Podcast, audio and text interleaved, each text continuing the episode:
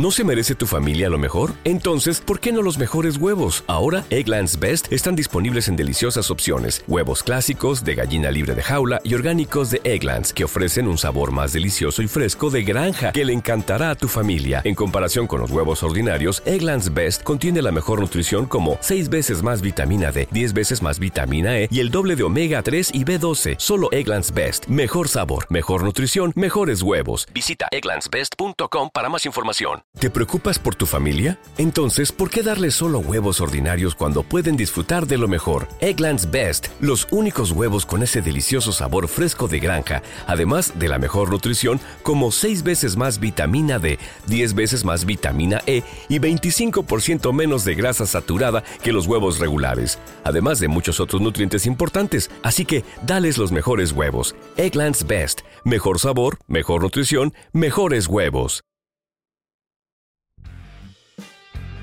Bienvenidos a Sport Movement Podcast, el mejor lugar para informarte sobre tus deportes favoritos.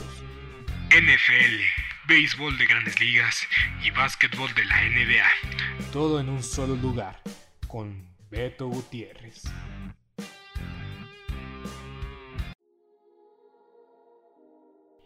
Bienvenidos a una edición más de Sport Movement Podcast junto a Beto Gutiérrez, su servidor. El día de hoy nos toca recapitular toda la acción, toda la acción de la semana 6 de la, NFL, ya solo 12 partidos, la mitad de los partidos que llevamos, o el doble de los partidos que llevamos. ¿Un tercio de temporada? Sí, más o menos. ¡Wow!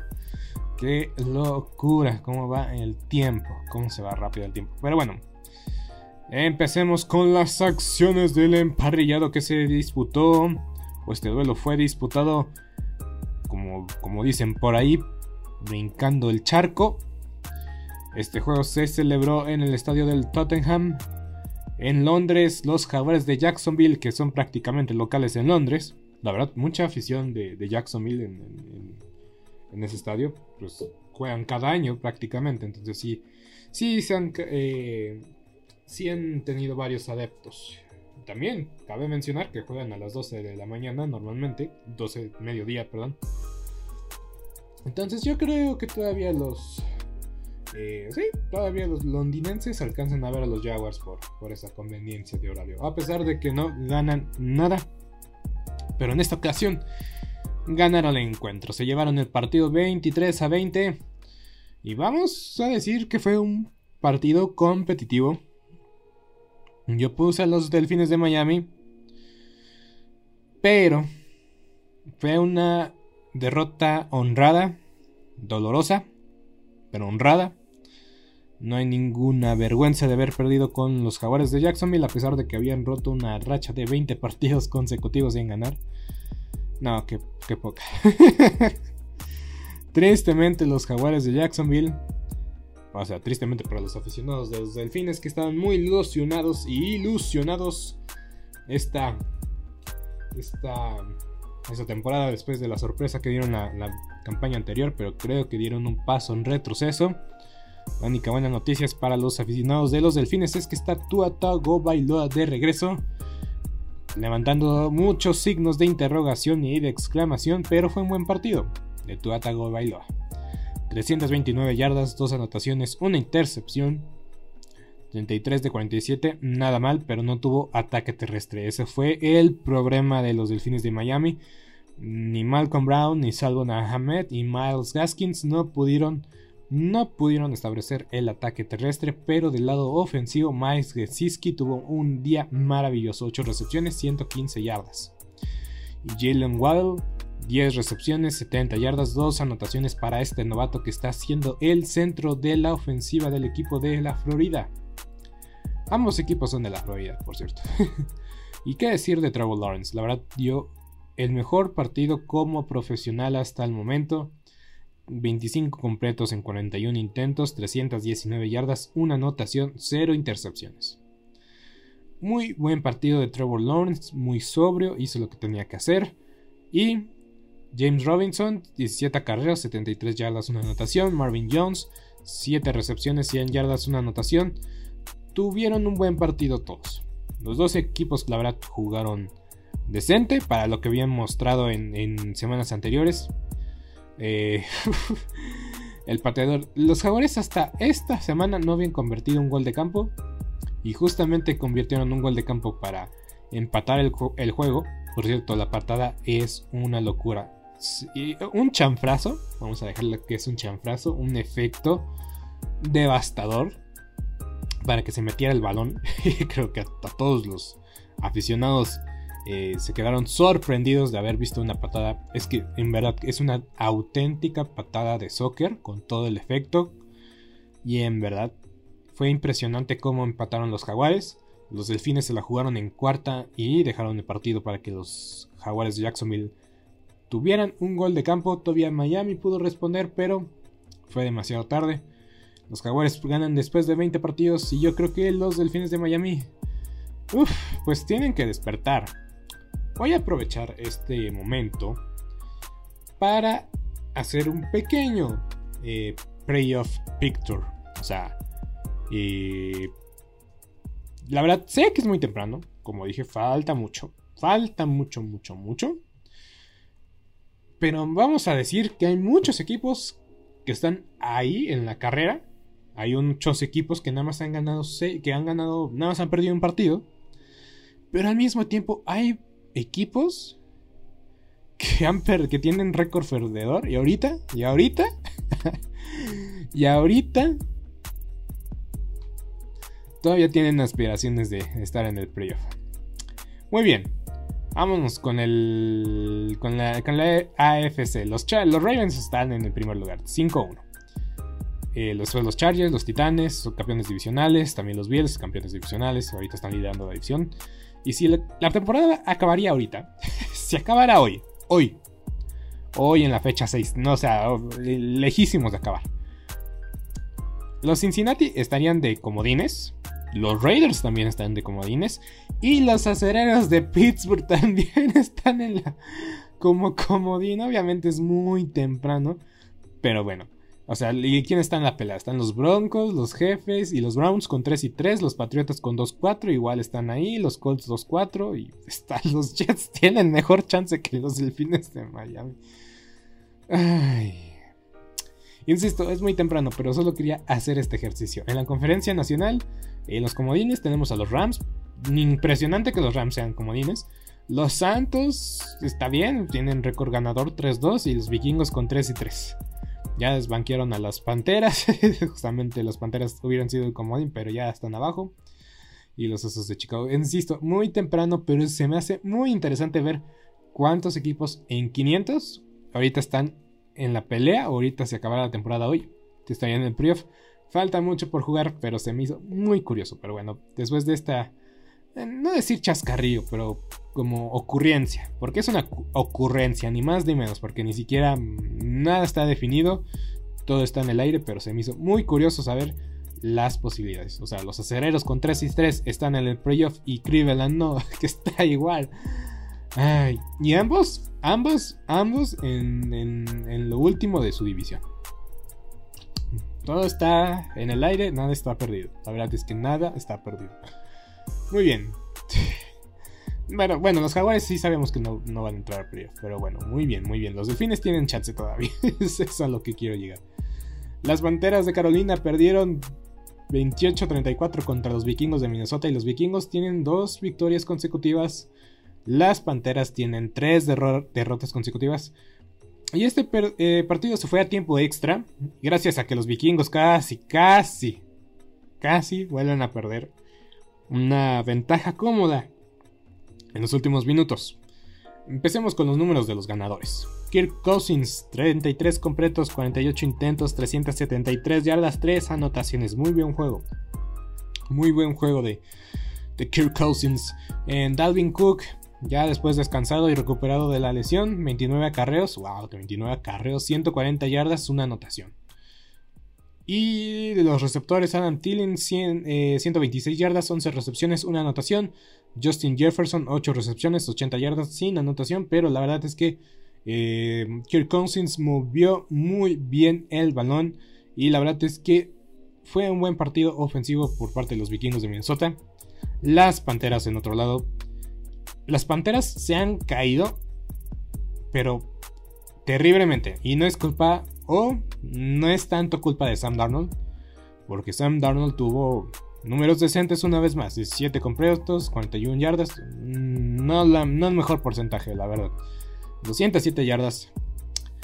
Cuando lanzas tanto y tienes nada más 200 yardas, y apenas si tuvo 200 yardas, es que la verdad son pases cortitos, pases de 5, 3 yarditas.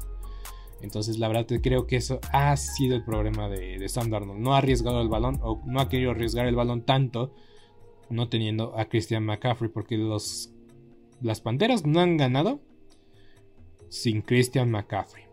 Y Christian McCaffrey desde el 2009, 2009, 2020, 2021. Llevamos 6 partidos de 2021. Eran 16 partidos, 32 y 6, 38.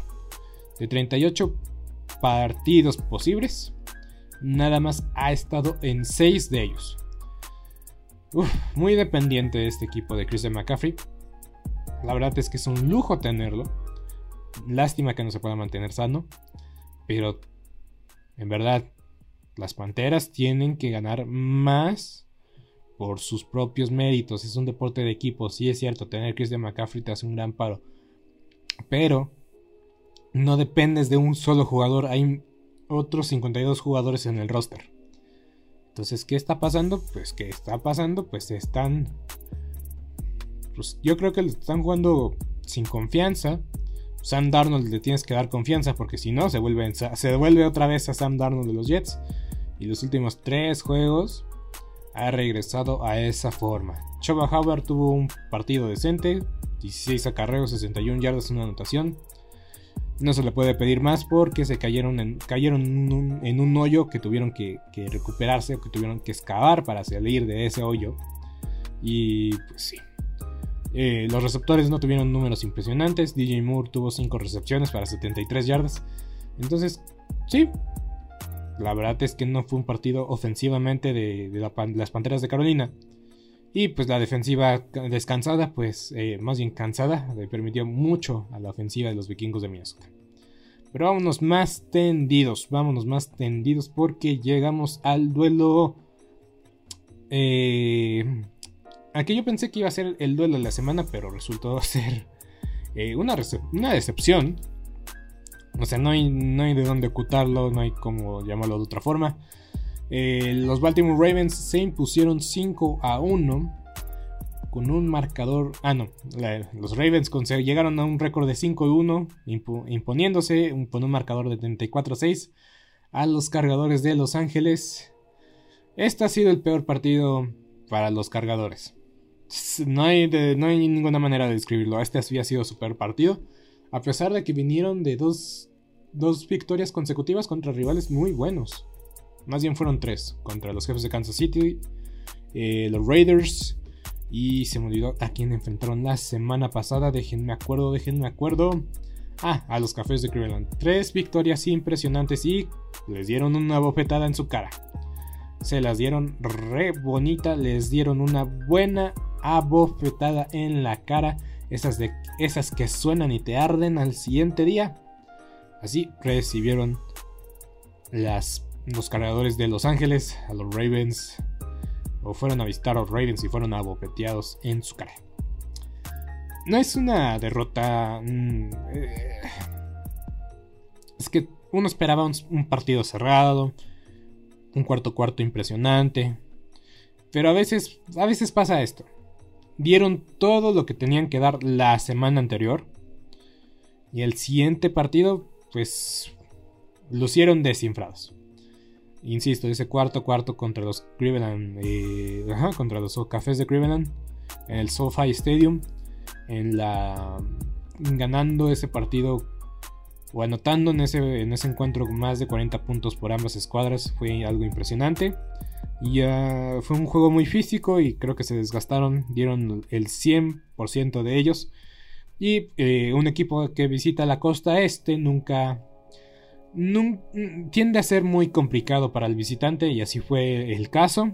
eh, los cargadores no pudieron responder, no pudieron levantarse.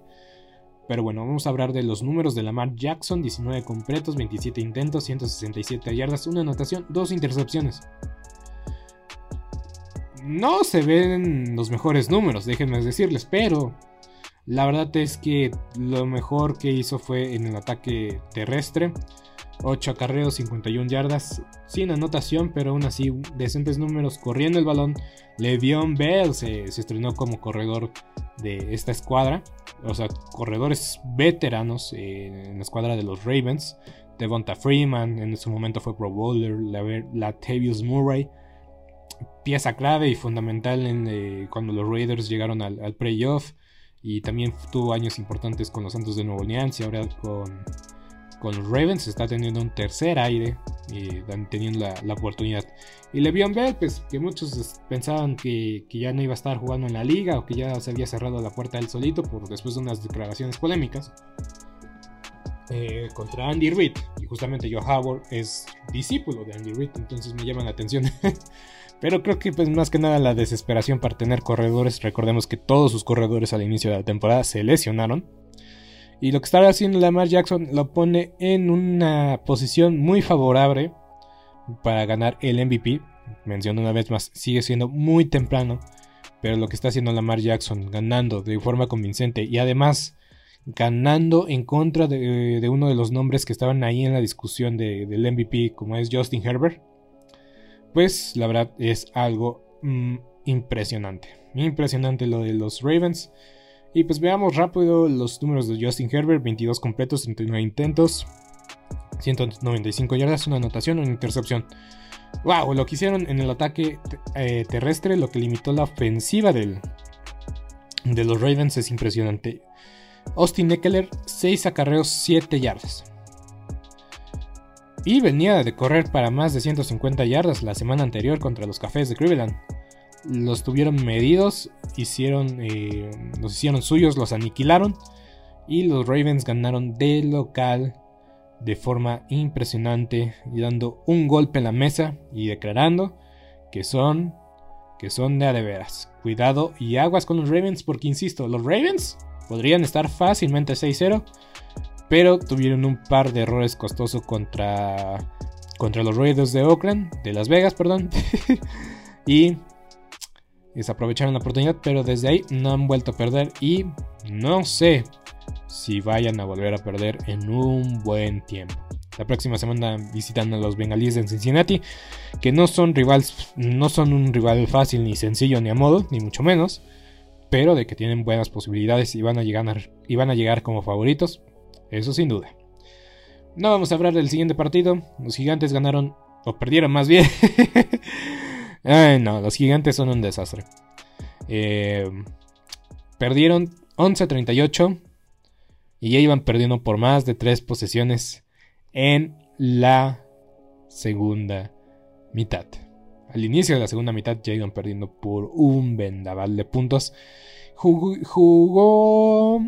jugó, Daniel Jones. Se recuperaron un, receptor, pero se lesionó el novato eh, Catavius Tooney. Um, y pues sí, los Rams dominaron como se esperaba de principio a fin. La gente de Nueva York abuchó. Muchos se fueron, muchos abandonaron el barco a partir del tercer cuarto. Ni hablar. Gente, um, obviamente nunca deseas que, nadie eh, pierda su empleo. Pero en estos casos deben de despedir a mucha gente los gigantes de Nueva York. No pueden, no pueden despedir al dueño, eso sí, no pueden hacerlo. Pero desde el 2005, los gigantes de Nueva York no han hecho nada. Sí, llegaron a un playoff, pero básicamente era el mismo equipo que había armado Tom Coughlin. Eh, y ya desde ahí, los gigantes de Nueva York han sido eh, me reír. No hay forma de decirlo, no hay forma de ocultarlo. Los gigantes tienen el peor récord desde ese entonces en la, en la NFL. Y si no tienen el peor récord, yo sé que no pasan del puesto 28. Entonces sí, los gigantes de Nueva York tienen que despedir a su gerente general, al entrenador George, y considerar muy seriamente si Daniel Jones es el futuro. Y como, como yo, lo, ya, yo ya lo he dicho, no se sorprendan aficionados de los gigantes de Nueva York. Así de barato es el dueño. Así de barato es el dueño. No se sorprendan que Jason Garrett en algún momento sea el entrenador de los gigantes. no, si despiden al gerente general. Deben despedir al gerente general, eso sí, no me queda duda. Deben despedir al gerente general. Deben iniciar desde cero. Yo creo que van a construir eh, a partir de Shaquan Barkley. Yo creo que van a considerar sus, sus opciones en el mercado para, y en el draft para escoger un quarterback más competente. Y en verdad que Daniel Jones puede ser un buen suplente en esta, en esta liga. No sé si titular, pero de que es un buen suplente, la verdad, yo creo que sí. O no sé, igual un equipo le va a dar una oportunidad, como lo está haciendo las Panteras de Carolina a Sam Darnold. Y dependiendo de sus resultados, yo creo que igual y sí podría armarla en la NFL. Pero los gigantes de Nueva York, en verdad, no deben de perder más el tiempo y deben despedir al gerente general, al entrenador en jefe, que insisto, nada más está ahí porque jugó o estuvo con los Patriotas de Inglaterra y por su color de piel, ni más ni menos. Muy bien, vamos a los Colts contra los Tejanos de Houston, 31-3 a favor de los Colts. Y ni voy a decir nada, los sabemos quiénes son los Tejanos, los Colts la verdad tuvieron que despertar, no había de otra, después de perder como lo perdieron la semana pasada. Ahora sí que tenían que aprovechar eh, lo que son los, eh, los Titanes de Tennessee y los Colts de Indianapolis tienen que aprovechar siempre sus duelos divisionales. Porque eso los va a mantener vivos en la pelea por la postemporada. Entonces los Colts hicieron un buen partido, ganaron, aplastaron, dominaron. Y pues sabemos que los Tejanos no van a pelear mucho. Y bueno, ni qué decir. David Mills eh, se vio muy bien la semana anterior, esta semana no se vio tan bien. Sigamos con el siguiente partido. Washington perdió a domicilio 13 a 31. Y como lo vi venir, como se esperaba más bien. Eh, no fue un buen homenaje a Sean Taylor. los jefes, o sea, también la directiva no hizo su trabajo como, como sabía que no lo iban a hacer. Y por cierto, ya dijeron que el caso está cerrado, ya no van a decir nada sobre los el, centenar eh, de correos electrónicos que encontraron. Ya no van a mencionar nada de eso. Quedó, quedó ahí en el olvido básicamente hasta que alguien los hackee y los saque a la luz. Pero yo dudo mucho que eso pase. Entonces Washington sigue siendo un reír dentro y afuera del terreno de juego. Yo creo que lo que pasó el año pasado fue un accidente o una una sucesión de muchos eventos que tenían que suceder o que tenían que pasar.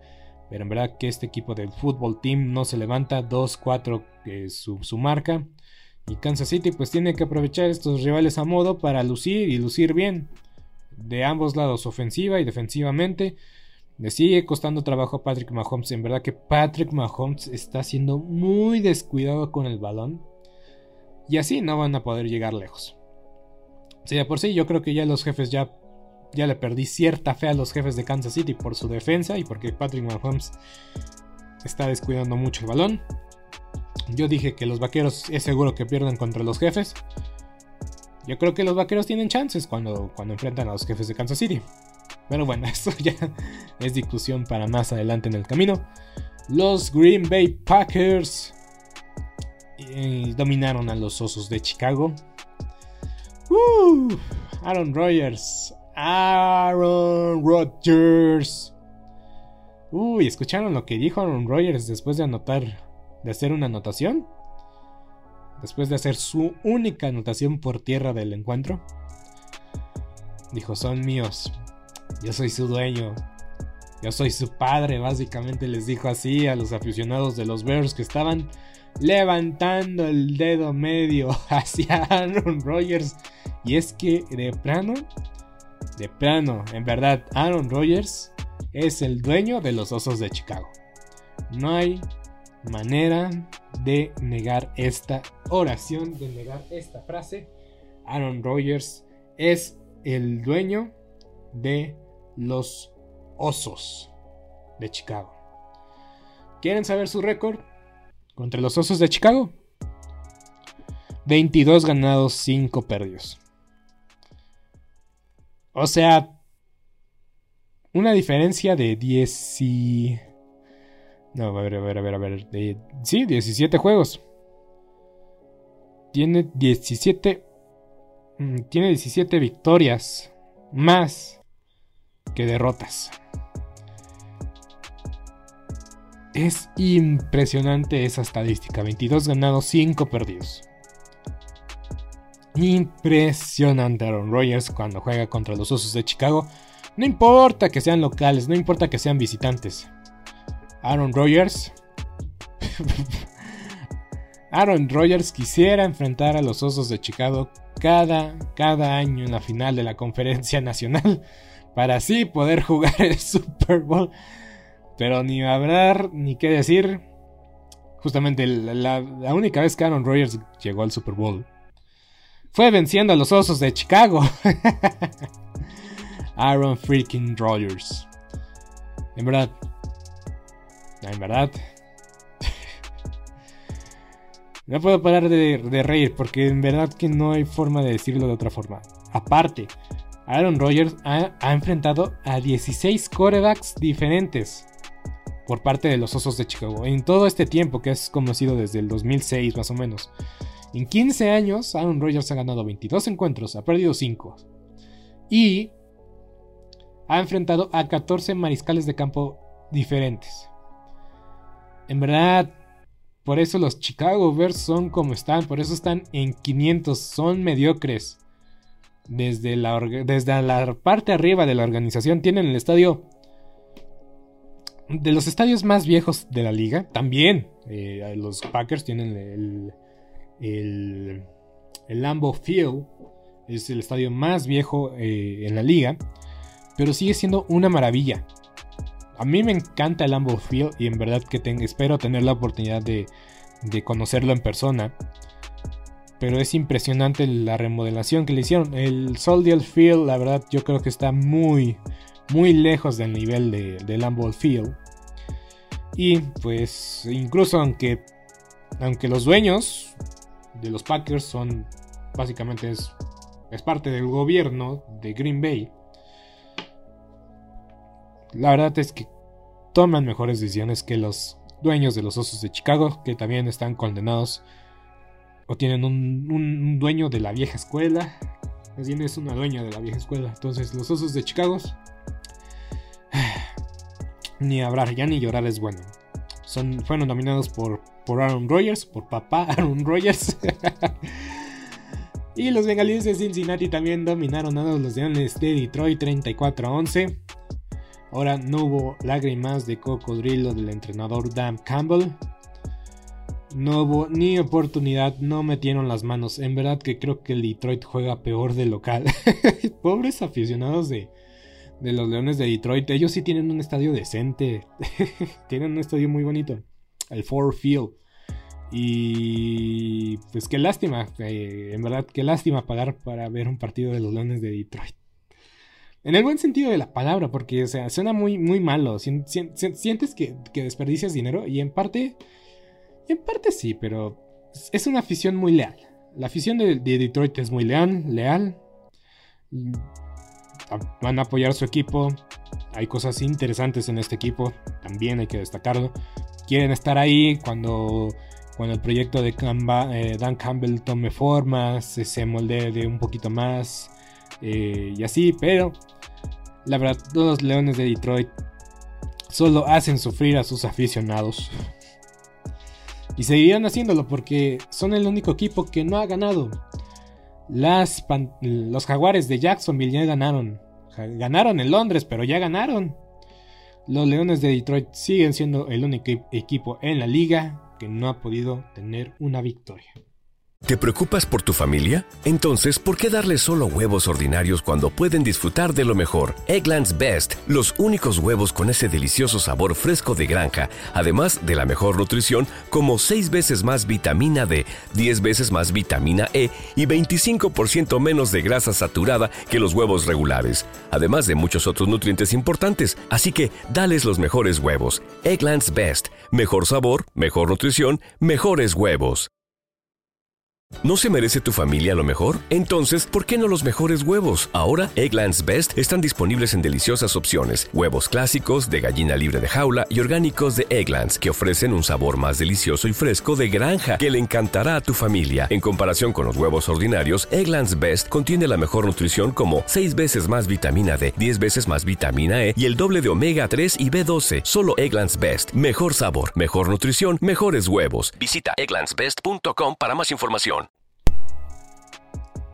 Y del otro lado de la moneda tenemos a los Cardenales de Arizona que no han perdido.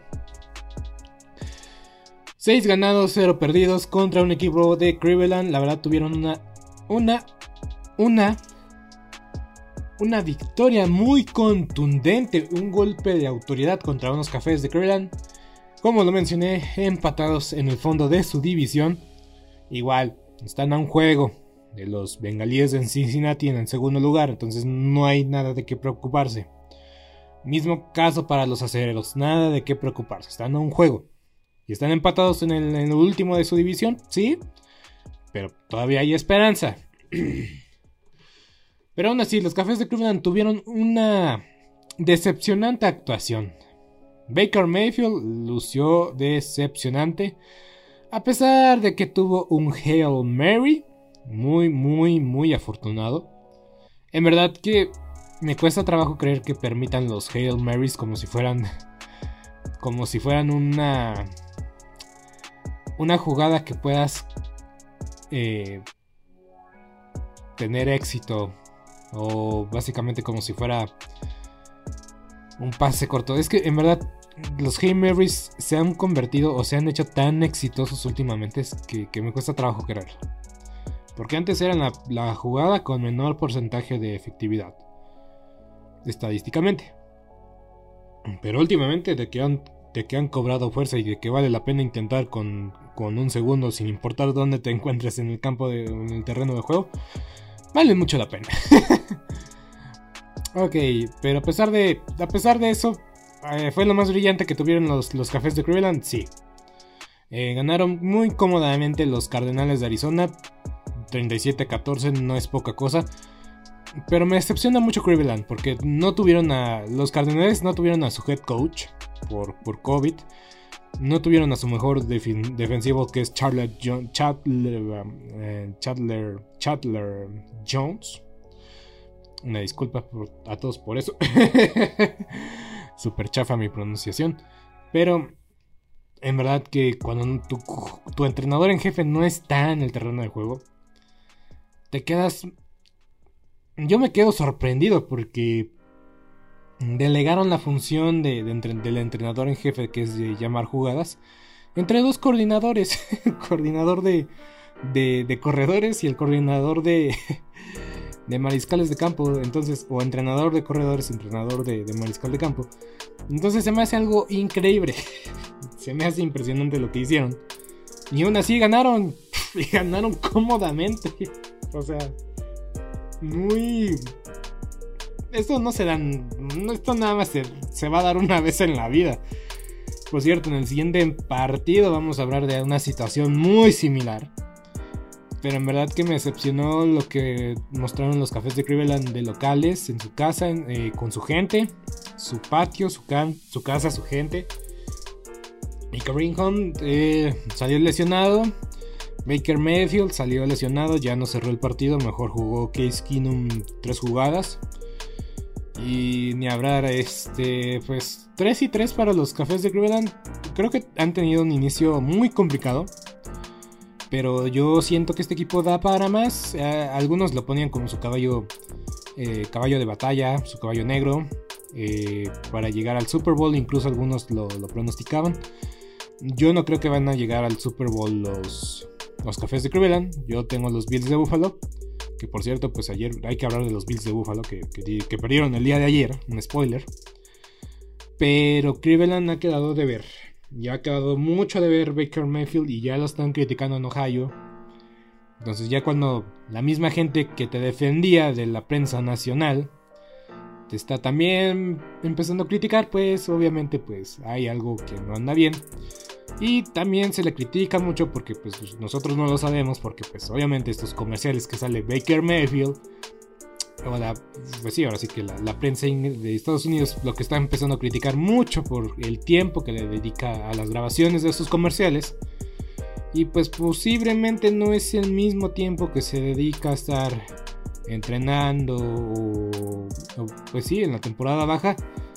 Es un tiempo muy largo, es, algo que, muchos jugadores aprovechan para hacer otros proyectos fuera del fútbol americano pero creo que debe nivelarlo un poco y pues cuando das la exposición a la prensa, a la gente de criticarte porque te ven en su pantalla cada 5 minutos, pues obviamente les das la pauta para pensar que no estás utilizando el tiempo de la mejor forma.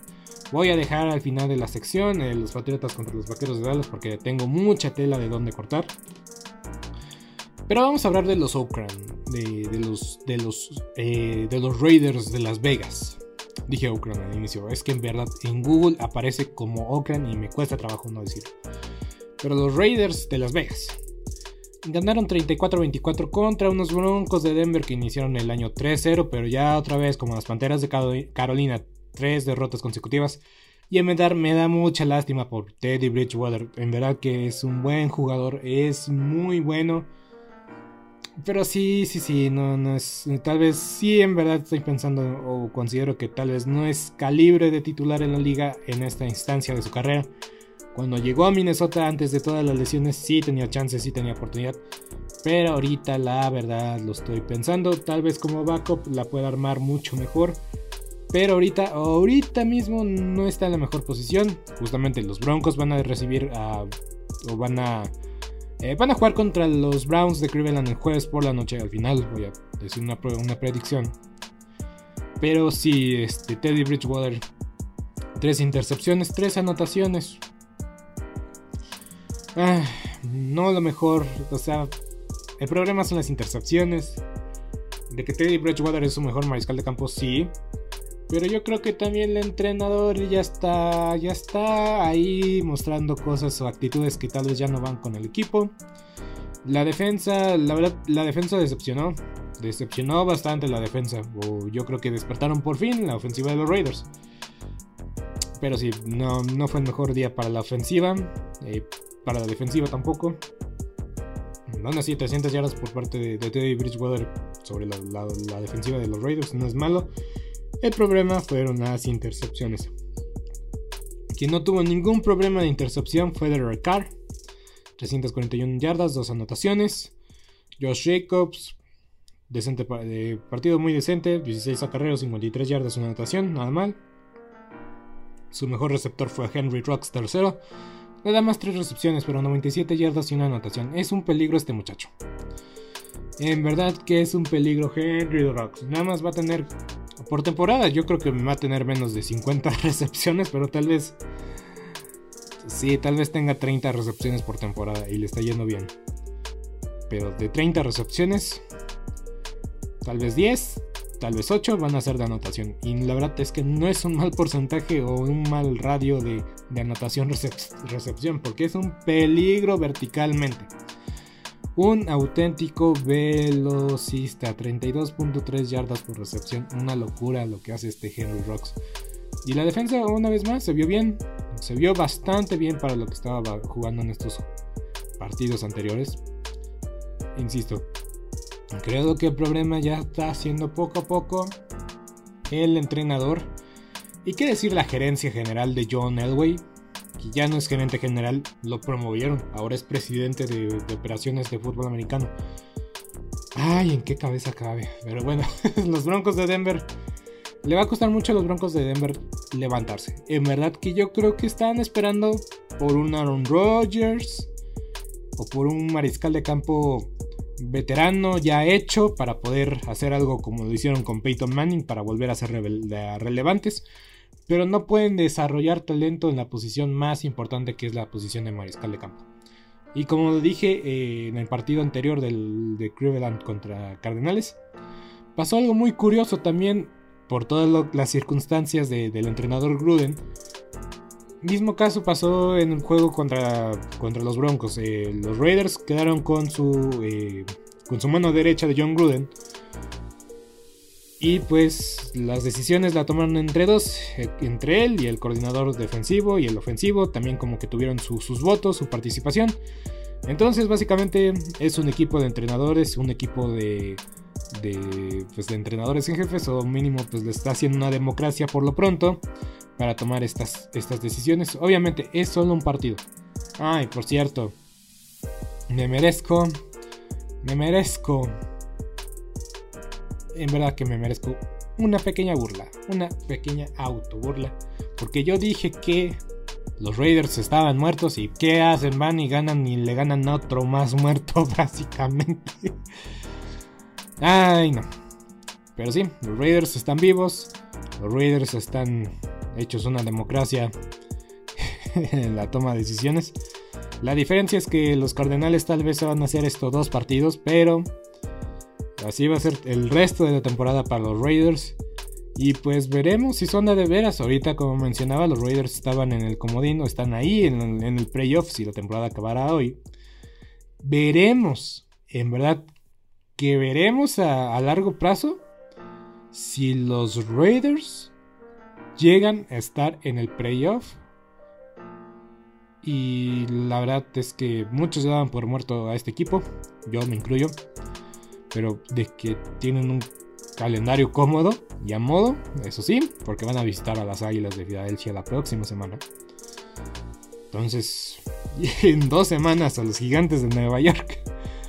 Tienen buenas oportunidades los, los Raiders de, de, estar en playoff, de tener un récord positivo. Ya veremos cómo se acomodan las fichas, pero los Raiders no estaban muertos y tal vez con el despido del entrenador John Gruden, posiblemente puedan puedan jugar a su potencial. Es algo increíble, pero la verdad yo también por mucho tiempo consideré que la persona que limitaba a este equipo era John Gruden y creo que pueden demostrar que esa declaración es una verdad. Pasemos a lo que nos cruje Chencha, los vaqueros de Dallas, como no, claro que sí, ganaron a los Patriotas de Inglaterra. Y en verdad, que los últimos dos minutos fueron una montaña rusa de emociones. Nunca me había... Bueno, estaba... Voy a comentarles, voy a ser sincero, estaba viendo el partido con mi novia. Muy a gusto, muy bien, todo muy bien. Y los últimos dos minutos para nosotros fue una tortura. Ella le va a los Patriotas, yo le voy a los Vaqueros. Primero, el gol de campo fallado. Yo dije, ya fueron, ya valieron. Y ella pues bien feliz porque también sabía que esto era la, oportunidad de oro. Después vino un Fallstar y dije, mmm, esto todavía no se acaba. La intercepción de Trevon Dix fue una bocanada de oxígeno. Le salió una sonrisota, no voy a, no voy a mentir. Y ella también me dijo, nunca te había visto tan feliz. Y yo, es que no la vi venir. Y es que en verdad no lo vimos venir, porque también para ella también fue una sorpresa, como, ¿qué pasó? ¿Qué acaba de, ¿qué acaba de suceder? ¿Cómo es posible? Y después, en la siguiente jugada literal, no sé cómo describirlo. Yo creo es que Trevon Dix se, tomó en riesgo. Ese, ese, pase lo pudo interceptar. Lo leyó mal. Quiso, quiso interceptarlo, lo leyó mal. Y el safety también quiso interceptarlo, lo leyó mal y ya cuando menos nos dimos cuenta, anotación, Patriotas de Inglaterra, hicieron lo que los Vaqueros de Dallas no pudieron hacer, hicieron la conversión de dos puntos, pero todavía había una esperanza de que con el gol de campo podían empatar el partido y mandarlo a tiempo extra. Y así fue. Cendric Wilson hizo una atrapada espectacular. En verdad que es el cuarto mejor receptor que existe en la liga. o sea, porque en el depth chart está en, la cuarta posición.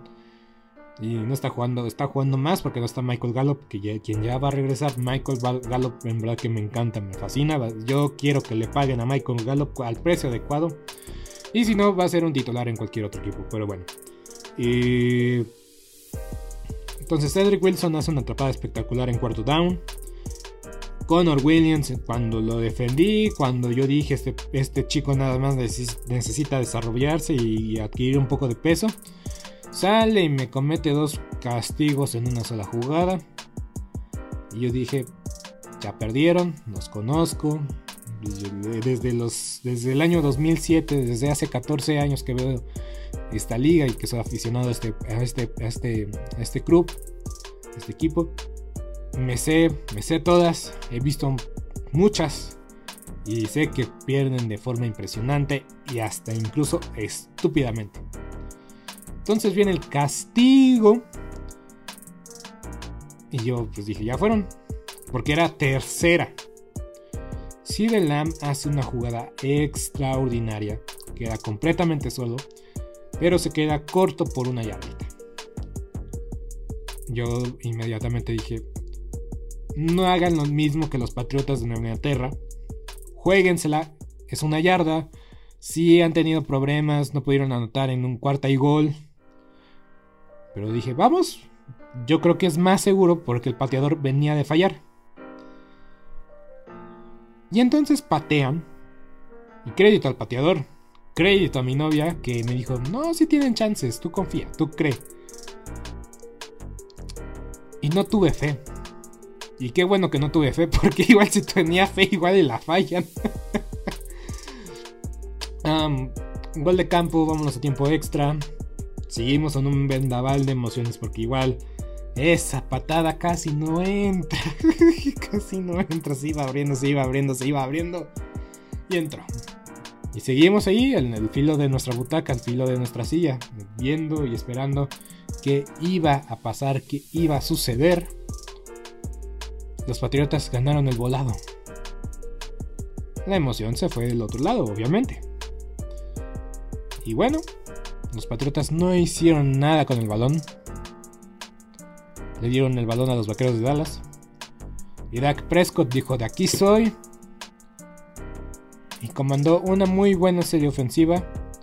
Una tercera oportunidad que convirtió con Amari Cooper fue, fue vital para que la, serie siguiera, siguiera con vida.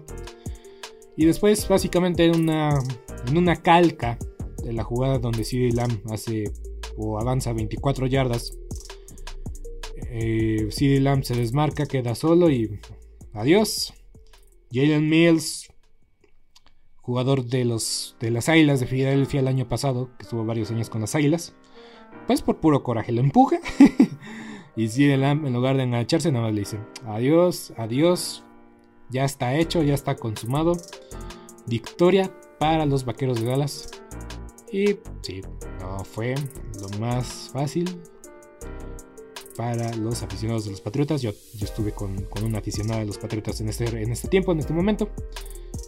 La incredulidad fue que los Patriotas no habían perdido contra los Vaqueros Dallas. El mínimo 6 juegos. Y hay un dato muy interesante. La última vez que los Vaqueros de Dallas le ganaron a Bill Belichick fue en el 1990. Esperen, aquí tengo el dato, es que no alcanzo a ver. 1991. Era entrenador de los Cafés de Cleveland. Y fue su primer juego eh, dirigido, o sea, su primer juego como entrenador en jefe fue contra los Vaqueros de Dallas. Y desde ahí no había perdido contra los Vaqueros de Dallas. Tuvieron que pasar 464 juegos para vencer al equipo de los Vaqueros de Dallas. Bill Belichick no había perdido contra los Vaqueros en 30 años. 30 años. Y con razón estaban atónitos no sabían de lo que habían, habían visto. Yo tampoco podía creer de lo que había visto. Dallas venció a los Patriotas de la Inglaterra. Y rayos, en verdad que me molesta que no hayamos podido vencer a, Tom Brady. ¿Podimos? ¿Acaso tú jugaste? Lo sentí como si hubiera jugado. en verdad que si no fuera porque Tom Brady le dieron, le dieron oportunidad a Tom Brady de, hacer su última serie ofensiva, los vaqueros estarían 6-0 convincentemente. porque este partido no debió haber sido tan cerrado y no debí comentar este relato que, llevo como casi 7 minutos comentándolo. Espero que les haya gustado, espero que les haya agradado. Pero en verdad que fue un partido emocionante, vibrante. Valía la pena dejarlo al final. Y Dallas ganó de forma convincente. A pesar de que el marcador diga lo contrario, Dallas desaprovechó muchísimas oportunidades. Pero en verdad que he visto cómo este equipo ha perdido juegos similares, pero los ha perdido. Jugando su peor partido del año Dallas también en, Es que fue un vendaval de emociones porque Dallas ganó en posesión, en yardas, primeros y dieces, pero también ganó, ganó en castigos y también ganó en balones perdidos. Entonces, juegos como estos han pasado durante años para los Vaqueros de Dallas y normalmente pierden. Pero ganar incluso cuando tal vez no jugaste lo mejor, de la mejor manera o en momentos de definición no jugaste bien, porque eso fueron, esa fue la clave, momentos de definición. Pero en los momentos, ahora sí, de más definición, o más importantes, los vaqueros se levantaron, jugaron bien y la primera victoria en 30 años para un equipo contra Bill Belichick. Y ni hablar. Dallas sigue enrachado. Se va a su semana de descanso para poder sanar varias posiciones. Para recuperar piezas importantes como Lyle Collins y Michael Gallup. Yo ya estoy. Yo hasta no descarto la idea de que puedan cambiar a Lyle Collins en algún punto. Porque es un contrato un poco caro. Lo que está haciendo este chico Steel es maravilloso. Pero yo tendría todavía un poquito más a del Collins solo porque Tyrone Smith ha estado un poco poquito tocado. Entonces, para tenerlo como backup, no estaría mal en algún momento eh, tener a, a Lael Collins o igual Terrence Steele ya demostró que es un buen backup y que ya tiene potencial de titular en la liga. Por cierto, ver a Terrence Steele me da esperanza para Isaac Alarcón en algún momento porque estos, estos dos, eh, Isaac Alarcón y este Steele, son compas, entrenan juntos, no sé si vivan juntos, la verdad, pero de que entrenan juntos, van con el mismo entrenador, con ese mismo especialista de línea ofensiva, si lo hacen. Entonces ver de buena forma y jugando bien Terrence Steele me da esperanza de que Isaac Alarcón sea titular, tal vez no en los Vaqueros de Dallas, pero tal vez sí en otro equipo. Y que tenga la capacidad de ser jugador de NFL y que pueda ser titular. Tal vez no en Dallas, porque el talento en la línea ofensiva es despampanante. Entonces, es lo último que voy a decir sobre los vaqueros de Dallas y sobre este partido, más específicamente. Pero valía la pena comentarlo y decirlo. Y como dije, tengo mucha tela de donde cortar. Vamos al partido de los acereos contra los Seahawks. Ya me voy a ir un poco más tendido, perdónenme. Pero básicamente eh, ganaron los acereros, pero no convincentemente y tal vez no tanto. Porque una victoria es una victoria, eso estamos seguros. Pero contra los Seahawks, o sea, Gino Smith la verdad se ve bien. Hay rumores de que tal vez ya contactaron a Cam Newton. Pero aún así yo creo que Gino Smith hizo un trabajo decente. No, fue una, no es una defensiva difícil, no fácil más bien. TJ Watt ganó el partido. Lo que es Najee Harris y TJ Watt básicamente es todo el equipo. Y eh, bueno, nunca han destacado los acereros. O sea, sí destacan los acereros históricamente por sus figuras. Pero son figuras que aportan al equipo y juegan en equipo. No es todo sobre un jugador y nada más. Eh, pero lo que es Najee Harris y Watt, la verdad, son lo más destacado del equipo y la verdad, son lo mejor del, equipo y ambos en cada una de sus unidades levantan al equipo en su forma y a su manera y con su especialidad. Najee Harris, pues es un talento eh, atlético, muy nato, muy natural, egresado de Alabama, como todos los corredores egresados de Alabama, que más adelante vamos a comentar sobre uno muy específico y especial. Pero sí, se salvaron los acereros. Tal vez, tal vez sí, tal vez no. ¿Ganaron? Sí. ¿Convencieron? No. Tuvieron una muy buena mitad, primera mitad, una mala segunda mitad. TJ Watt vino en el clutch, vino a salvar a los acereros, si así lo queremos decir, si aquí así lo queremos llamar. Y los acereros se llevaron la victoria, dos victorias consecutivas por parte de los acereros, muy bien, muy merecidas por cierto.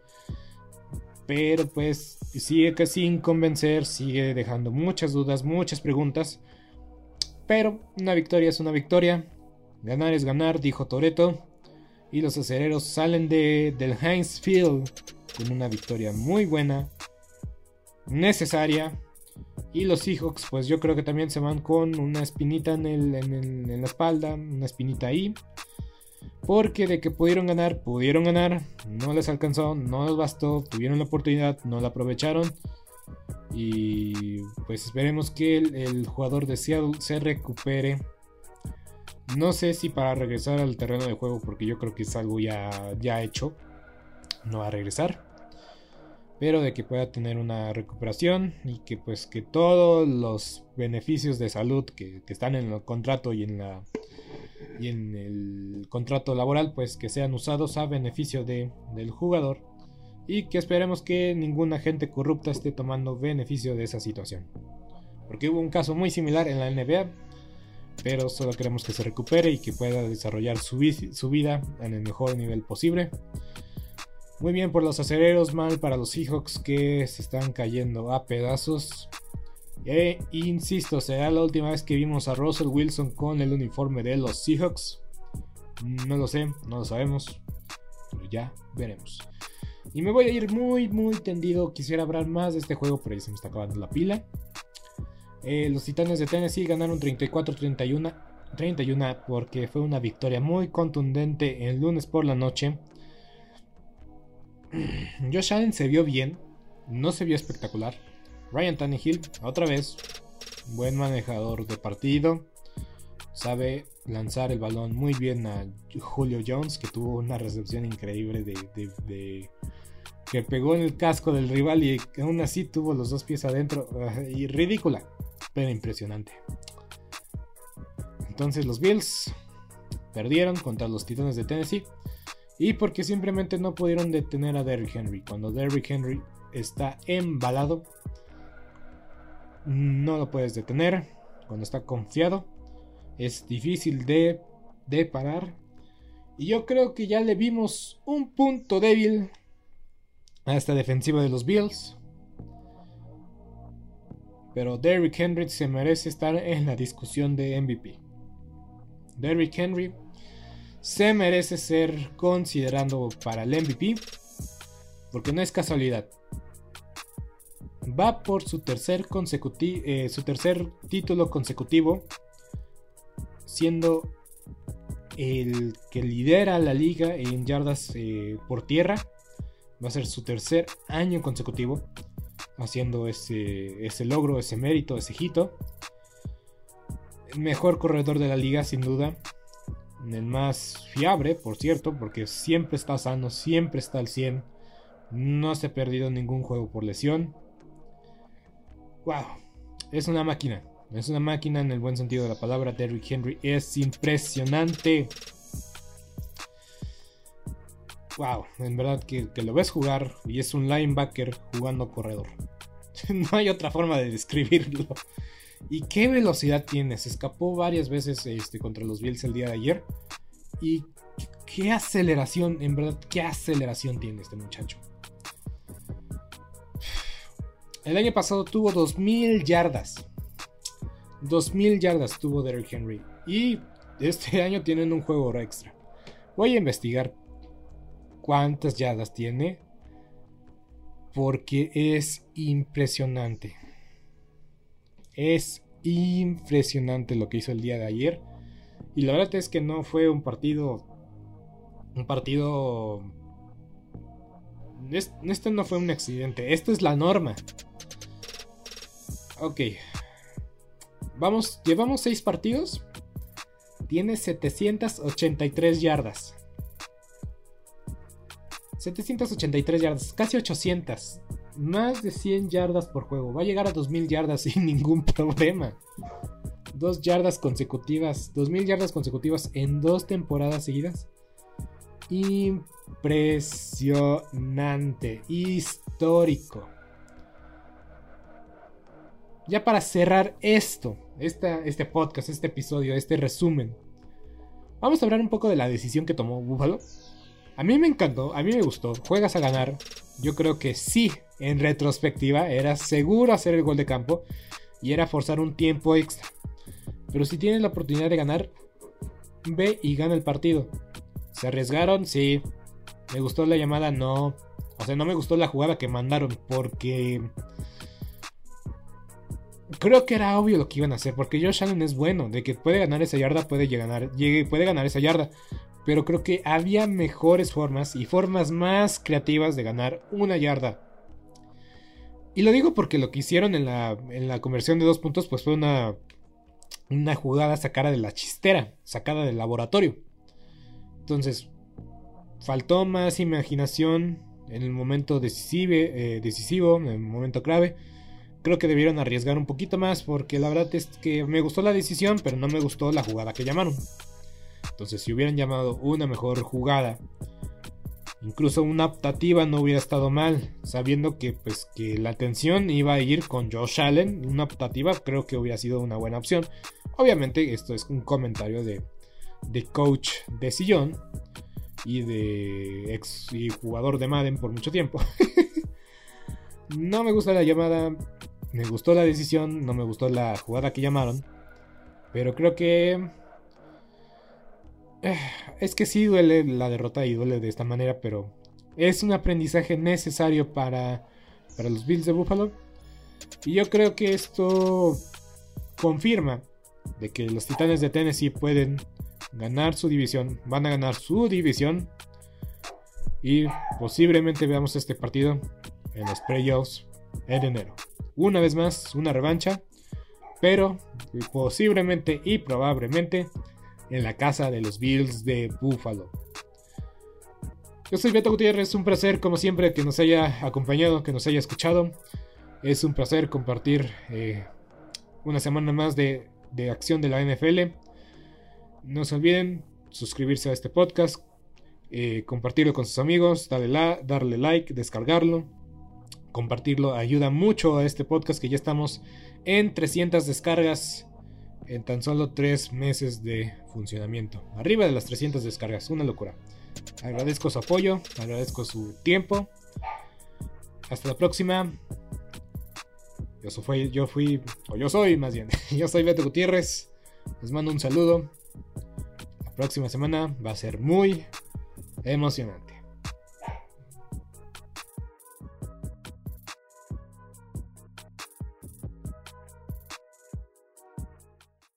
¿No se merece tu familia lo mejor? Entonces, ¿por qué no los mejores huevos? Ahora, Egglands Best están disponibles en deliciosas opciones. Huevos clásicos, de gallina libre de jaula y orgánicos de Egglands, que ofrecen un sabor más delicioso y fresco de granja que le encantará a tu familia. En comparación con los huevos ordinarios, Egglands Best contiene la mejor nutrición como 6 veces más vitamina D, 10 veces más vitamina E y el doble de omega 3 y B12. Solo Egglands Best. Mejor sabor, mejor nutrición, mejores huevos. Visita egglandsbest.com para más información. Esto ha sido todo por hoy en Sport Movement Podcast. Agradecemos que nos hayas acompañado el día de hoy. No te olvides suscribirte y recomendarnos con tus amigos. Hasta la próxima. ¿No se merece tu familia lo mejor? Entonces, ¿por qué no los mejores huevos? Ahora, Egglands Best están disponibles en deliciosas opciones. Huevos clásicos, de gallina libre de jaula y orgánicos de Egglands, que ofrecen un sabor más delicioso y fresco de granja que le encantará a tu familia. En comparación con los huevos ordinarios, Egglands Best contiene la mejor nutrición como 6 veces más vitamina D, 10 veces más vitamina E y el doble de omega 3 y B12. Solo Egglands Best. Mejor sabor, mejor nutrición, mejores huevos. Visita egglandsbest.com para más información. ¿Te preocupas por tu familia? Entonces, ¿por qué darles solo huevos ordinarios cuando pueden disfrutar de lo mejor? Egglands Best, los únicos huevos con ese delicioso sabor fresco de granja, además de la mejor nutrición, como 6 veces más vitamina D, 10 veces más vitamina E y 25% menos de grasa saturada que los huevos regulares, además de muchos otros nutrientes importantes. Así que, dales los mejores huevos. Egglands Best, mejor sabor, mejor nutrición, mejores huevos.